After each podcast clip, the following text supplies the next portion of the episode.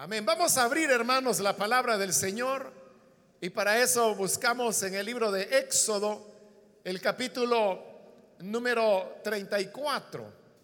Hemos venido estudiando los días miércoles el libro de Éxodo y hemos ido avanzando versículo a versículo y así es como hemos llegado al capítulo 34 donde vamos a leer los versículos que continúan en el desarrollo de este estudio.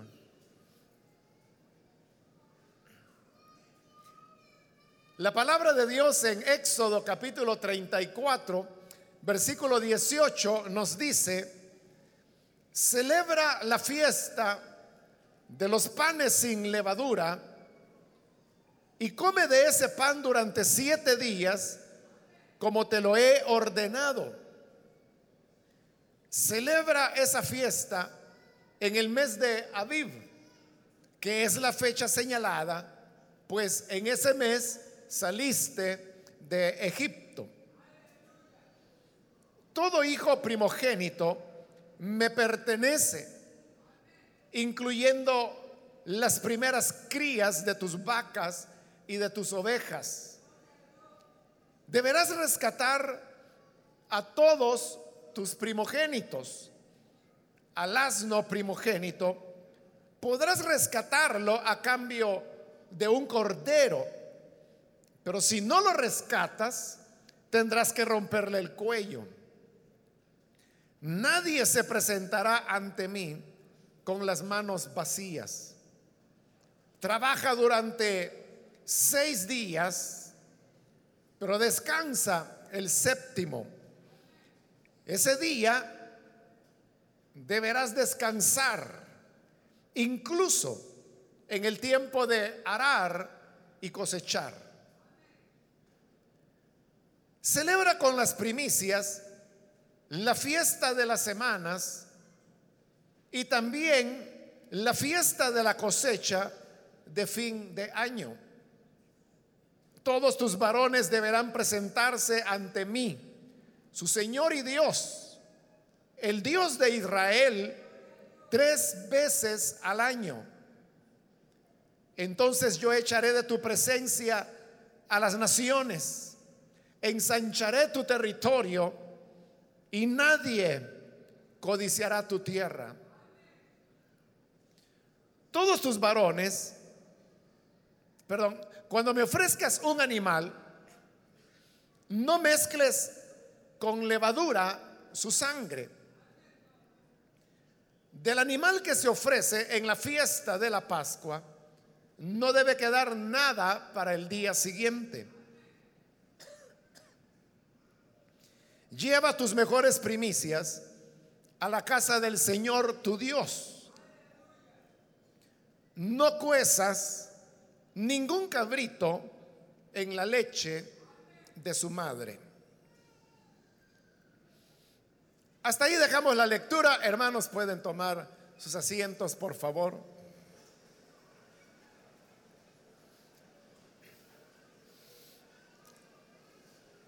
Hermanos, hemos leído este pasaje que se ubica después que el Señor finalmente ha decidido reconciliarse con su pueblo, después de la rebelión que ellos mostraron al hacer el becerro al pie del monte de Dios y dedicarse a la idolatría. Siendo que ellos habían roto el pacto con el Señor, entonces hoy es, un nuevo principio. Dios ha aceptado la solicitud de perdón del pueblo, se está reconciliando con él y por ese motivo es que Él está renovando el pacto.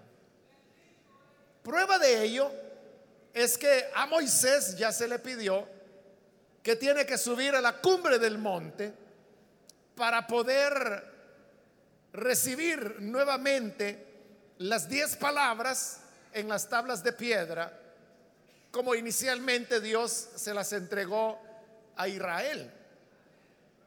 Pero hay ciertos elementos que Dios está repitiéndole al pueblo de Israel, no porque ellos no los conocieran, pues ya se los había mostrado antes, sino que lo hace con el propósito que ellos puedan tener memoria de los elementos fundamentales de la relación que ellos deben desarrollar con Dios. Así es como vimos en la última oportunidad que hay una repetición, por ejemplo, de la prohibición de hacer imágenes y volcarse a la idolatría. En los versículos que hoy hemos leído, aquí lo que encontramos, hermanos, es una colección de menciones que Dios hace sobre diversos temas, comenzando por la fiesta de la Pascua, el tema de la redención de los primogénitos, el día de reposo, las fiestas anuales, la manera como debían ofrecer sacrificios a Dios. Todo esto ya Dios se los había dicho anteriormente allá por el capítulo 23 de este mismo libro de Éxodo. Y consecuentemente nosotros también ya expusimos detalladamente las enseñanzas que se encuentran detrás de estos mandamientos de Dios. Sin embargo, como ahora Dios los está repitiendo para renovar el pacto con su pueblo, entonces, nosotros también vamos a pasar de nuevo sobre esta breve mención que hace Dios, tratando de extraer la enseñanza que cada uno de esos elementos tenía para el pueblo de Israel. Todos los mandamientos que Dios entregó a su pueblo eran mandamientos que tenían un propósito había una finalidad que Dios perseguía. Esa finalidad es la que hoy vamos a tratar de desentrañar. En el versículo 18 comienza, celebra la fiesta de los panes sin levadura. La fiesta de los panes sin levadura seguía a la Pascua.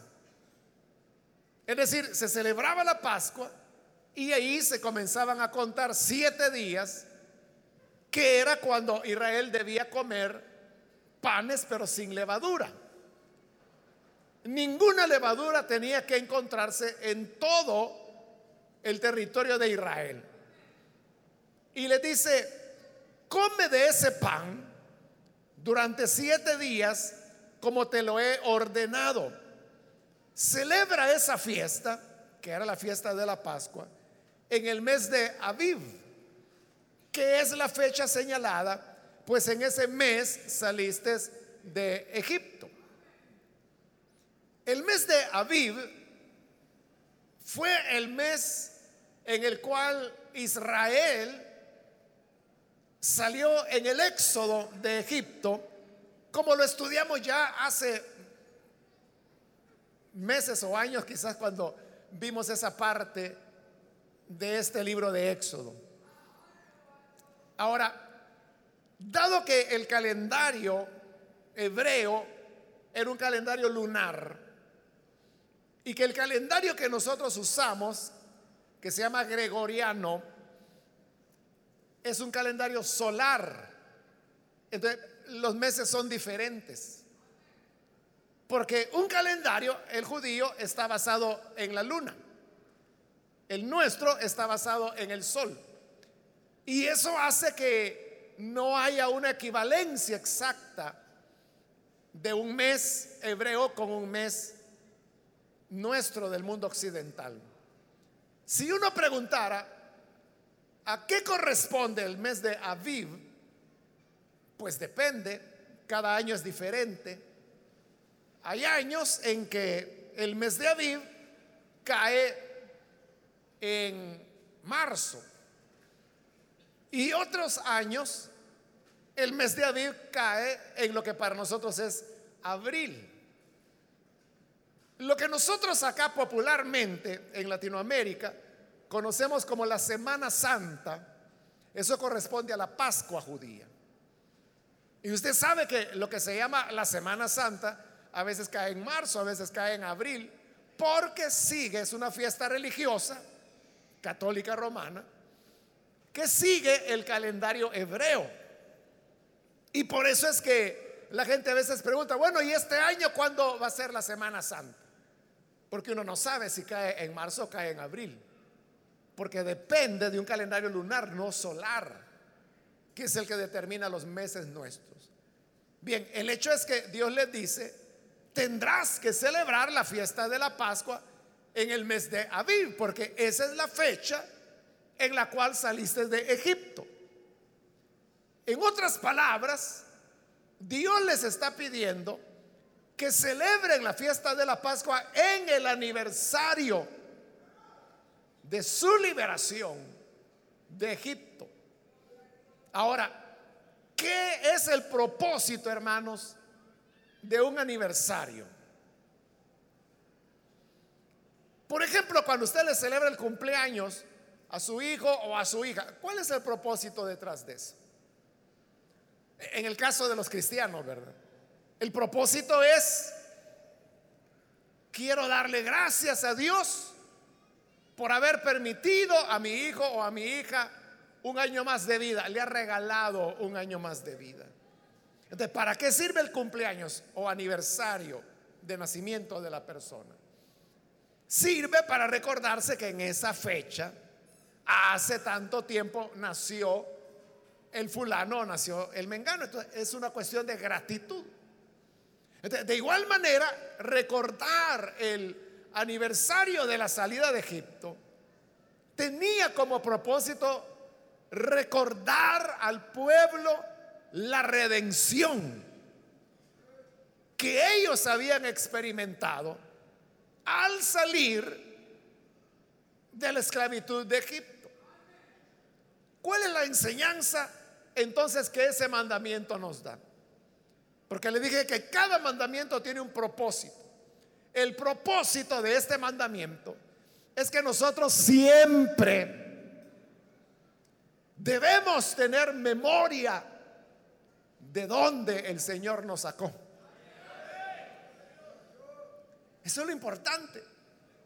Israel tenía que recordar, en Egipto fuimos esclavos nos oprimieron y nos atormentaron, pero el Señor con brazo fuerte nos liberó y nos sacó de la tierra en la cual éramos prisioneros. Recordar eso. De igual manera, nosotros, hermanos, fuimos esclavos en nuestro Egipto, oprimidos por el pecado, por Satanás. Cada uno de nosotros tenemos una historia que contar, un testimonio que dar. Y algunos dirán, yo era esclavo de esta situación, yo era alcohólico o era drogadicto, o para mí mi Dios era el dinero, el trabajo, pero de la esclavitud en la que estábamos, como dice la carta a los Efesios, viviendo muertos en delitos y pecados, Dios tuvo misericordia de nosotros. Se recordó, nos rescató, nos levantó, nos liberó y ahora podemos dar gracias, honra y gloria a nuestro redentor.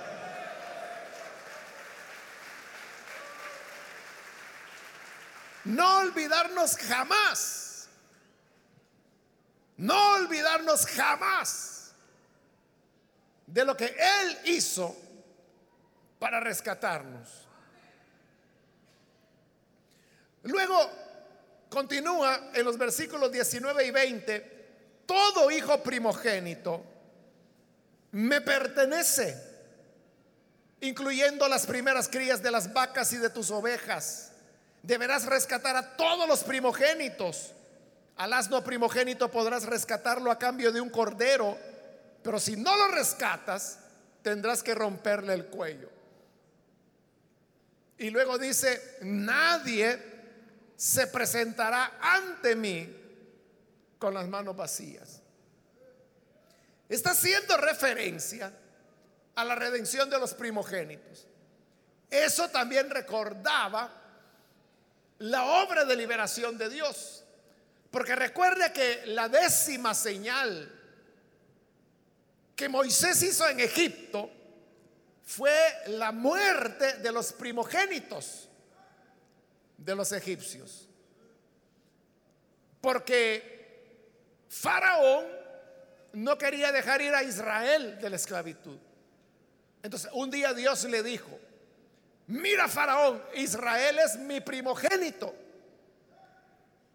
Deja ir a mi pueblo porque si tú no dejas a mi primogénito, entonces yo me voy a encargar de tus primogénitos. Y así fue. Faraón no hizo caso, endureció su corazón, siguió maltratando el primogénito de Dios entonces Dios dijo, bueno, si tú me tocas mi primogénito, yo voy a tocar el tuyo. Y así fue como murió todo primogénito en Egipto. Desde el hijo de Faraón que se sentaba en su trono, hasta el último primogénito egipcio que estaba preso en la cárcel, pasando por los primogénitos de todos los animales de los egipcios. Ante ese golpe, Faraón se ve obligado a dejar ir al pueblo. Cuando el pueblo ya ha salido, Dios les dice, mira, tú estás libre porque yo maté al primogénito de Egipto. Entonces, en recuerdo de eso, tú me entregarás a tu primogénito. Dios pidió a todo israelita que entregara su primogénito, pero no solo de hombres, sino que también, como ahí dice, le pide el primogénito de los animales, de la vaca, del cordero, o sea, de todo lo que los israelitas tenían.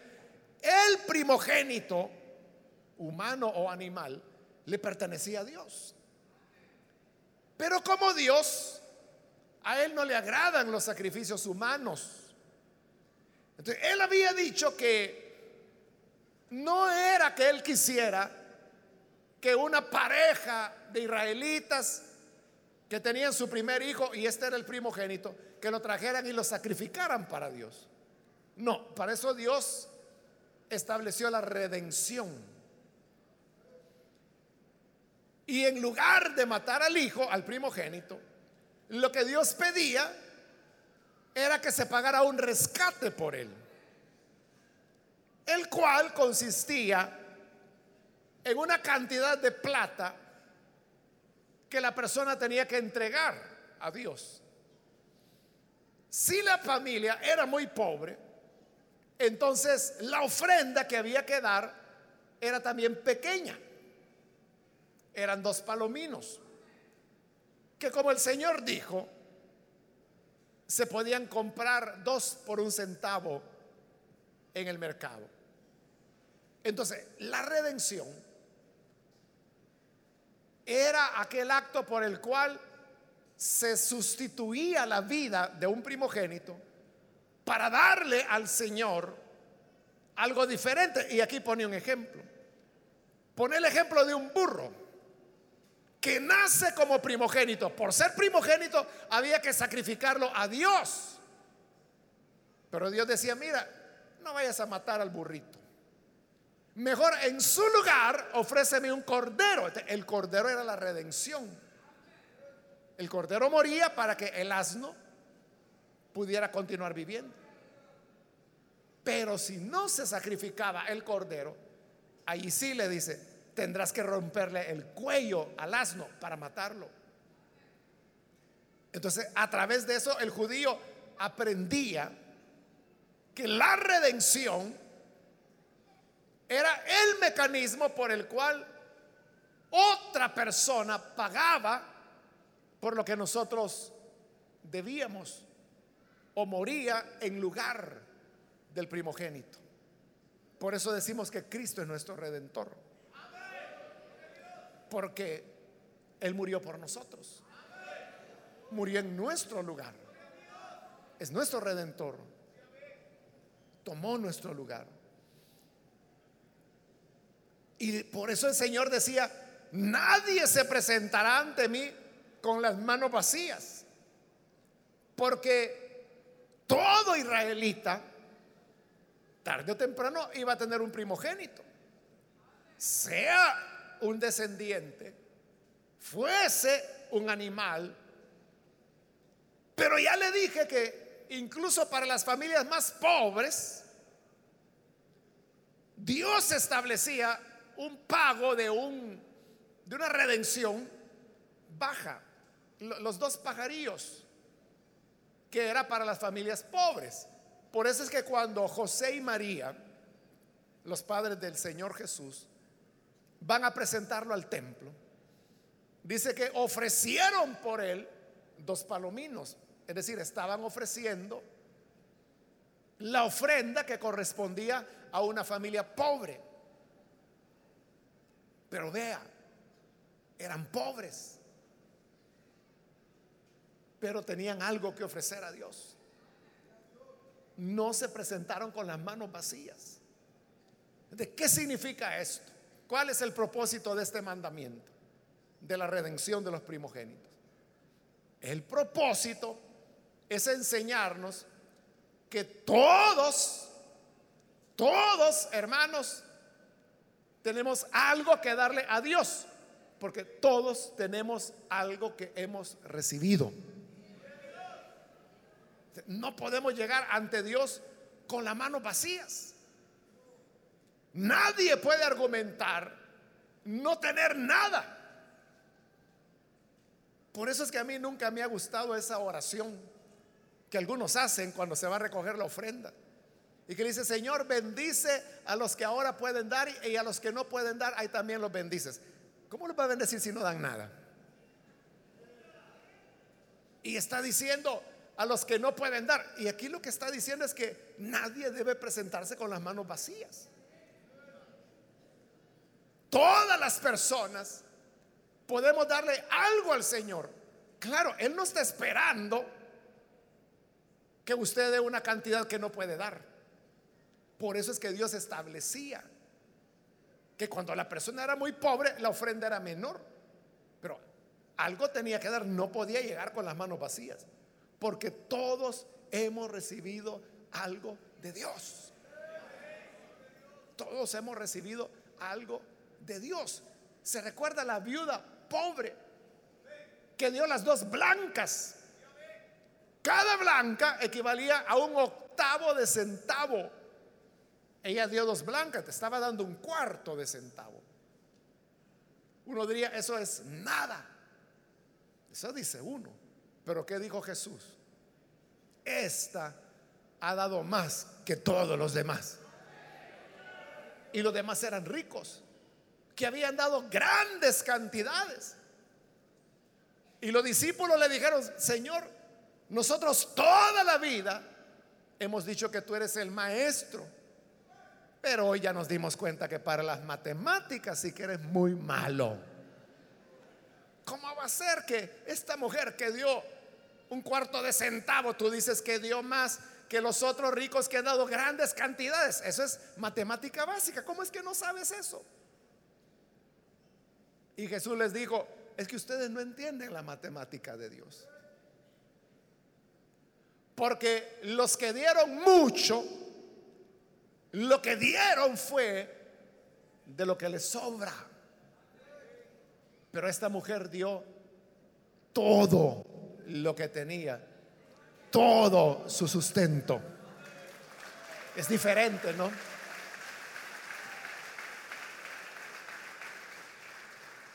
Si un rico tiene 100 millones y entrega un millón para la iglesia, uno dice, wow, una ofrenda de un millón. Sí, pero a él solo le significa el 1% de todo lo que tiene. Pero si una viuda pobre viene y entrega un centavo, pero es todo lo que ella tiene, está dando el 100%. Entonces, ¿quién dio más? ¿El rico que dio el 1% de lo que tiene o la viuda que dio el 100% de lo que tenía? Esas son las matemáticas de Dios. Entonces la enseñanza es que todos podemos darle a Dios. Por eso él dijo, nadie se presentará ante mí con las manos vacías. No se sienta mal usted cuando lo que tenga para dar quizás sea muy poco. Es que a mí me da pena que solo 10 centavos voy a dar. Haga como el niño que trajo sus pocos panes y sus pocos peces, pero las manos de Jesús sirvieron para darle de comer a miles. Amén. Pero nadie venga ante el Señor con las manos vacías. En el versículo 21 pasa al tema del día de reposo y dice, trabaja durante seis días, pero descansa el séptimo día. Ese día deberás descansar, incluso en el tiempo de arar y cosechar. El tiempo de arar, o sea, de la siembra y de la cosecha, era cuando más trabajo había en el campo. Pero el Señor dice, el séptimo día descansarás incluso cuando estés arando o cuando estés cosechando. ¿Qué propósito Dios nos quiere enseñar a través de ese mandamiento? Nos quiere enseñar que siempre Dios tiene que ser nuestra prioridad. Porque cuando uno coloca como su prioridad el afán material, uno puede ir postergando a Dios y decir, hoy no le voy a servir a Dios porque me toca trabajar. Pero Dios está diciendo aquí lo contrario. Mira, descansa, porque era lo que Dios pedía. Con eso se honraba a Dios, descansa. Aún en la época de la siembra y de la cosecha. Uno podría pensar, es que estoy sembrando. Y si dejo de pasar todo un día sin trabajar, vendrán las lluvias y yo no voy a tener preparado mi terreno. O el que cosechaba, ¿cómo voy a pasar todo un día descansando? Si hay que levantar la cosecha, se me va a caer. Pero el punto es que cuando obedecemos a Dios, cuando honramos al Señor, lo que nosotros creemos que es tiempo perdido, realmente no lo es. Realmente, hermanos, es salir más adelante aún. Por eso, nuestra prioridad debe ser Dios. Si usted dice, es que no me queda tiempo, ponga a Dios como su prioridad. Y al colocar a Dios como su prioridad, usted verá como todo lo demás camina tranquilamente. Hay unas palabras que se le atribuyen a Lutero, quien en una ocasión dijo, todos los días por las mañanas oro dos horas antes de comenzar a trabajar, excepto, decía Lutero, cuando tengo mucho que hacer. Porque cuando tengo mucho que hacer, entonces oro cuatro. Es decir, el doble de cuando tenía menos que hacer. Entonces, vea, lo contrario de lo que nosotros hacemos. Usted dedica un tiempo devocional, pero cuando tiene mucho que hacer, usted dice, Señor, hoy no puedo porque tú sabes, tengo tanto que hacer y mejor ya me voy. Y no ora. Lutero decía lo contrario, todos los días yo oro dos horas. Pero cuando estoy muy ocupado, tengo mucho que hacer, entonces oro cuatro. Porque él decía, orar bien es trabajar bien. Pero si usted deja de darle a Dios la prioridad y dice, más me voy a empeñar, más voy a trabajar, más voy a madrugar, más tarde voy a llegar a la iglesia.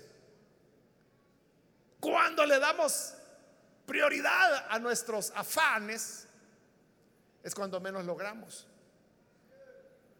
Por eso es que la escritura dice, trabajáis y no tenéis.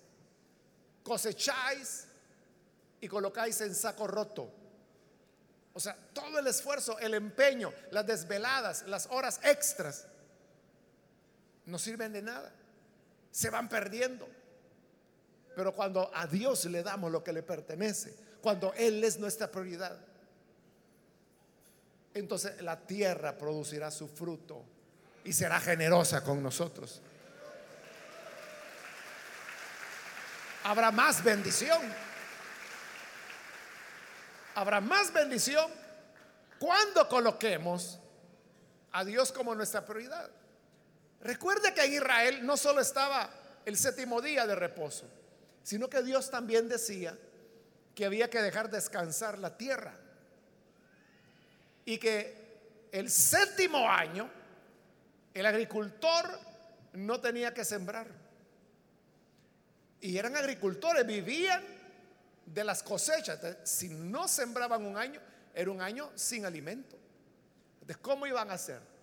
Dios les dijo, miren, no se preocupen. En el sexto año, ustedes van a tener el doble. La cosecha de ese año y la cosecha del año que no van a sembrar para que en el primer año del nuevo ciclo volviese otra vez la siembra y la cosecha. Entonces era un año que no cultivaban la tierra y les faltaba alimento. No. Era igual que con el maná. Dios les decía, cada día recojan lo que se van a comer. Algunos que se la llevaban de vivito dijeron, yo voy a agarrar el triple, así mañana no me levanto. Al día siguiente estaba engusanado ese maná que habían guardado. Pero cuando venía el día sábado, lo que para nosotros hoy es viernes, el Señor decía, hoy sí pueden recoger el doble. Porque mañana sábado no caerá maná, porque es día de descanso, es para el Señor. Guardaban el doble, allí no se engusanaba. Porque el día siguiente no caía pero no le faltaba nada al pueblo. Entonces cuando ponemos a Dios como prioridad, cuando le damos a Él el primer lugar, entonces el Señor honra al que honra y Él nos dará todas las cosas por añadidura. Pero ponga en primer lugar a Dios.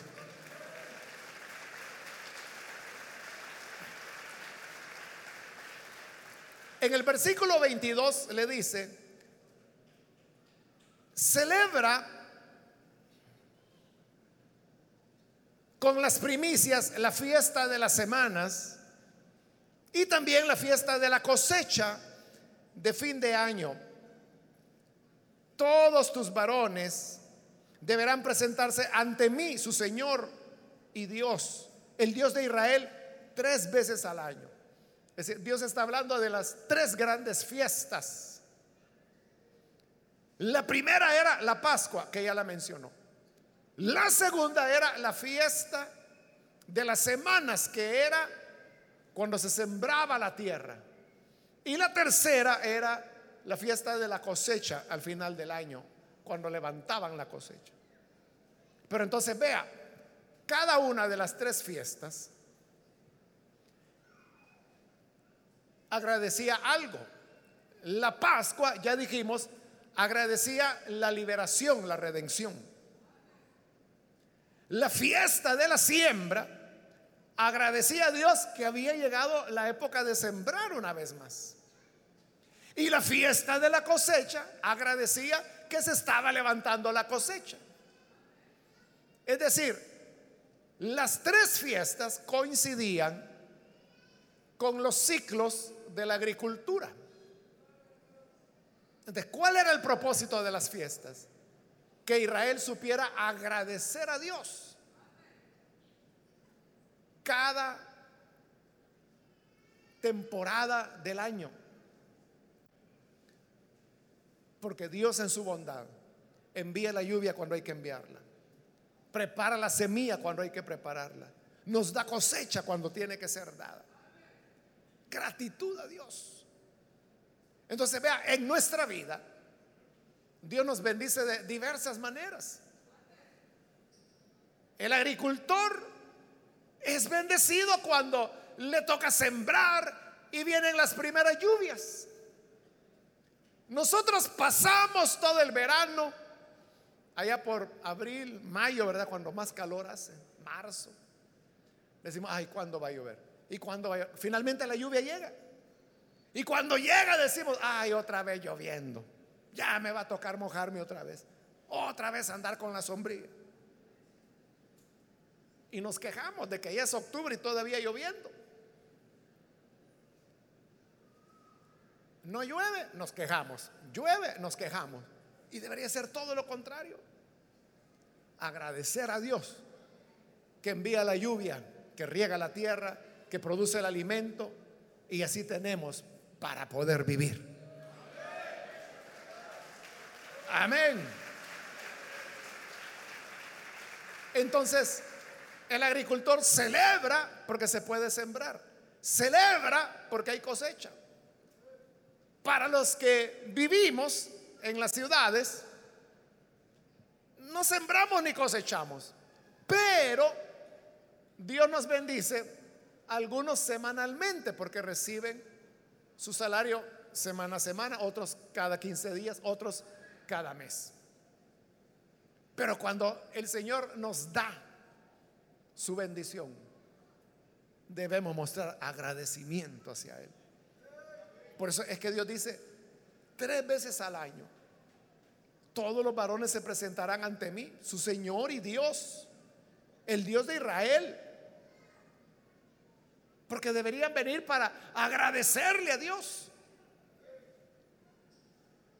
De igual manera, si a nosotros nos pagan 12 veces en el año, o 24 veces en el año para los que reciben su salario quincenalmente, 24 veces tenemos que estar agradecidos con Él. Porque no es el jefe, no es ese señor gordo y bravo el que le paga a usted. Es el Señor de misericordia, el que nos da el sustento.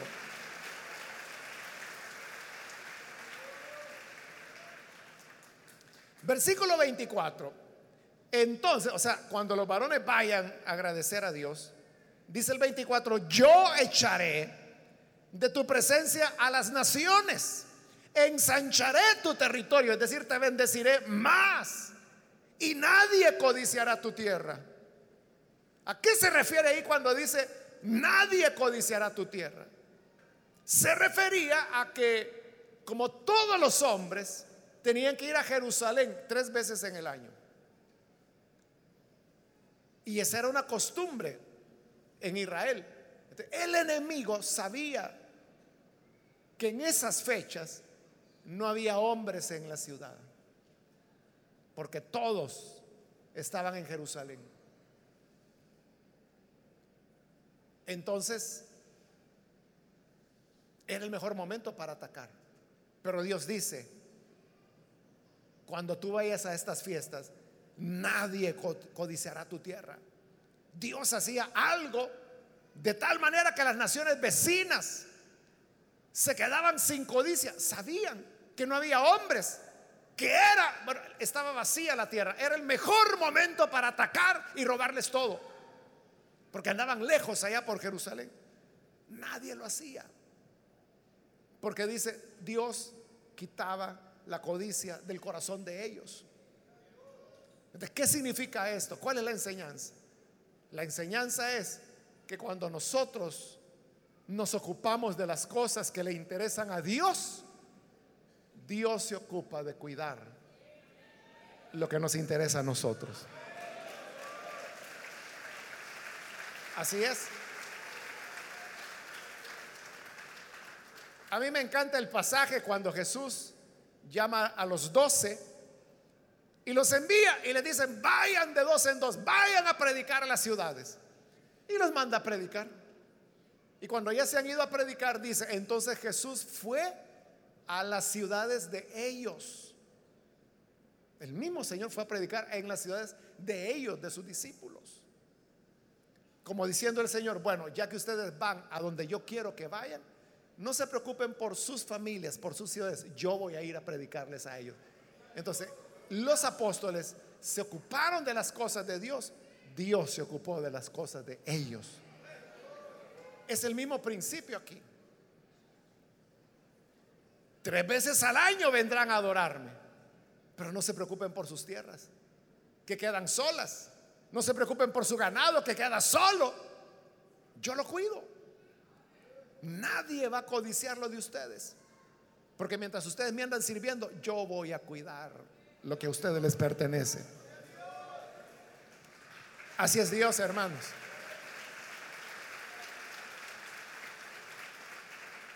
Nadie mejor que Él para cuidar lo nuestro. Entonces, nuestra preocupación, por eso le hablo de la prioridad de, de lo que Dios debe ser para nosotros.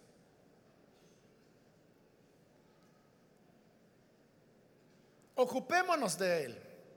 Atendamos las cosas que a Dios le importan y le interesan. Haciendo eso, Dios se encargará de lo nuestro. Y terminamos, hermanos, los versículos 25 y 26, donde dice, cuando me ofrezcas un animal, no mezcles con levadura su sangre es decir, en el sacrificio, la sangre del animal no podía mezclarse con levadura. Eso habla de pureza. Del animal que se ofrece en la fiesta de la Pascua no debe quedar nada para el día siguiente, que era el cordero, el cordero pascual. Se comía la cena pascual y si sobraba había que quemarlo, no se podía guardar para el día siguiente, porque era sagrado. Entonces habla de pureza también. Y luego en el 26, lleva tus mejores primicias a la casa del Señor. No cuezas ningún cabrito en la leche de su madre, porque era inhumano matar al cabrito y para colmo cocinarlo en la leche de su madre. Dios decía, eso no lo hagan. Habla de pureza también. ¿Qué es la enseñanza de esos tres mandamientos? La enseñanza es que para servir a Dios, nosotros también debemos hacerlo con pureza, con integridad, desechando de nuestra vida todo aquello que no es coherente con el Evangelio de Cristo. Hay conductas, hay palabras, hay actitudes que no son coherentes con el Evangelio. El Evangelio nos enseña una forma de vida, un modelo. Y ese modelo es Jesús. Pero si yo actúo inmoralmente, o actúo egoístamente, o actúo deshonestamente, eso no va con el carácter de Jesús. Estoy mezclando la sangre con la levadura. Estoy cocinando, cociendo al cabrito en la leche de su madre. no puede ser. Tengo que llevar una vida que sea coherente con el Evangelio de Cristo. Entonces, Dios está recordando a Israel los mismos mandamientos que ya Él les presentó, pero los está repitiendo porque ya los habían quebrantado. Es como una renovación del pacto aunque no va a repetir toda la ley, sino que eh, solo es eso y luego un poquito más acerca del día sábado y luego ya comienza la construcción del tabernáculo. Pero la enseñanza, hermanos, que tenemos para nosotros es Dios debe ser nuestra prioridad. Ponga usted a Dios como el primer lugar en su vida y todas las cosas vendrán por añadidura.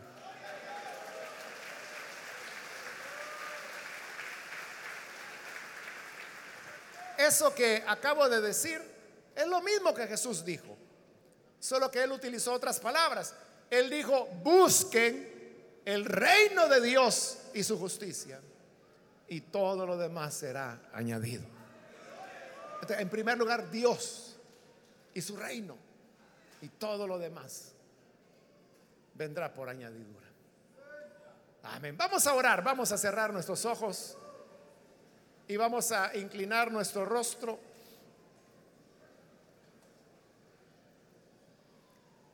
Antes de hacer la oración, yo quiero invitar a las personas que todavía no han recibido al Señor Jesús como su Salvador. Pero si este es su caso, yo quiero invitar, si hay alguna persona que por primera vez necesita venir para creer en el buen Salvador, yo le invito para que ahí en el lugar donde usted se encuentra, se ponga en pie en señal que desea recibir al Hijo de Dios como su Salvador. Cualquier persona, cualquier amigo o amiga que ahora comprende el valor de rendirse al Hijo de Dios, póngase en pie. Donde quiera que usted se encuentre con toda confianza puede ponerse en pie. Y nosotros lo que queremos es orar por usted. Presentar ante el Señor su vida para que Él le perdone y haga de usted un hombre nuevo, una persona nueva. ¿Hay alguna persona? Póngase en pie. Venga hoy, que Jesús le invita. Hoy es cuando la puerta está abierta. Le animo para que no deje pasar esta oportunidad. Hoy es día de salvación. ¿Hay alguna persona, algún amigo, amiga que lo hace? Venga, acérquese. Hoy es día de salvación. La gracia del Señor le busca. Hoy es cuando usted puede venir para creer en el Hijo de Dios. ¿Hay alguna persona, algún amigo o amiga? Póngase en pie. Porque todos tenemos algo que agradecer a Dios. Comenzando por la vida misma. Si usted puede escucharme, usted está vivo y teniendo vida. Tenemos algo que agradecer a Dios. Venga y entregue su vida a Él. Y así la gracia del Señor le cubrirá. Cualquier amigo o amiga Póngase en pie. Yo le animo para que no desaproveche la oportunidad. Hoy es cuando la gracia de Dios le espera. Venga. Muy bien, aquí hay un hombre que pasa. Dios lo bendiga. Bienvenido. Alguien más que necesita pasar, póngase en pie. Acérquese, queremos orar por usted. Muy bien, aquí hay otro hombre más que pasa. Dios lo bendiga. Bienvenido. Algo otra persona. Le animo para que pase hoy la gracia del Señor. Le invita a venir para que usted reciba seguridad, gozo, perdón. ¿Hay alguien más? Quiero invitar también si hay hermanos o hermanas que se han alejado del Señor, pero usted reconoce que nunca debió hacerlo, nunca debió alejarse de Él. Entonces yo le invito para que hoy pueda venir. ¿Quiere reconciliarse? Póngase en pie. Bien, aquí hay una persona. Dios la bendiga. Bienvenida. ¿Alguien más? Acá hay otro hombre más. Dios lo bendiga. Bienvenido. Alguien más que necesita venir. Póngase en pie. Y queremos orar por usted. ¿Hay alguna otra persona?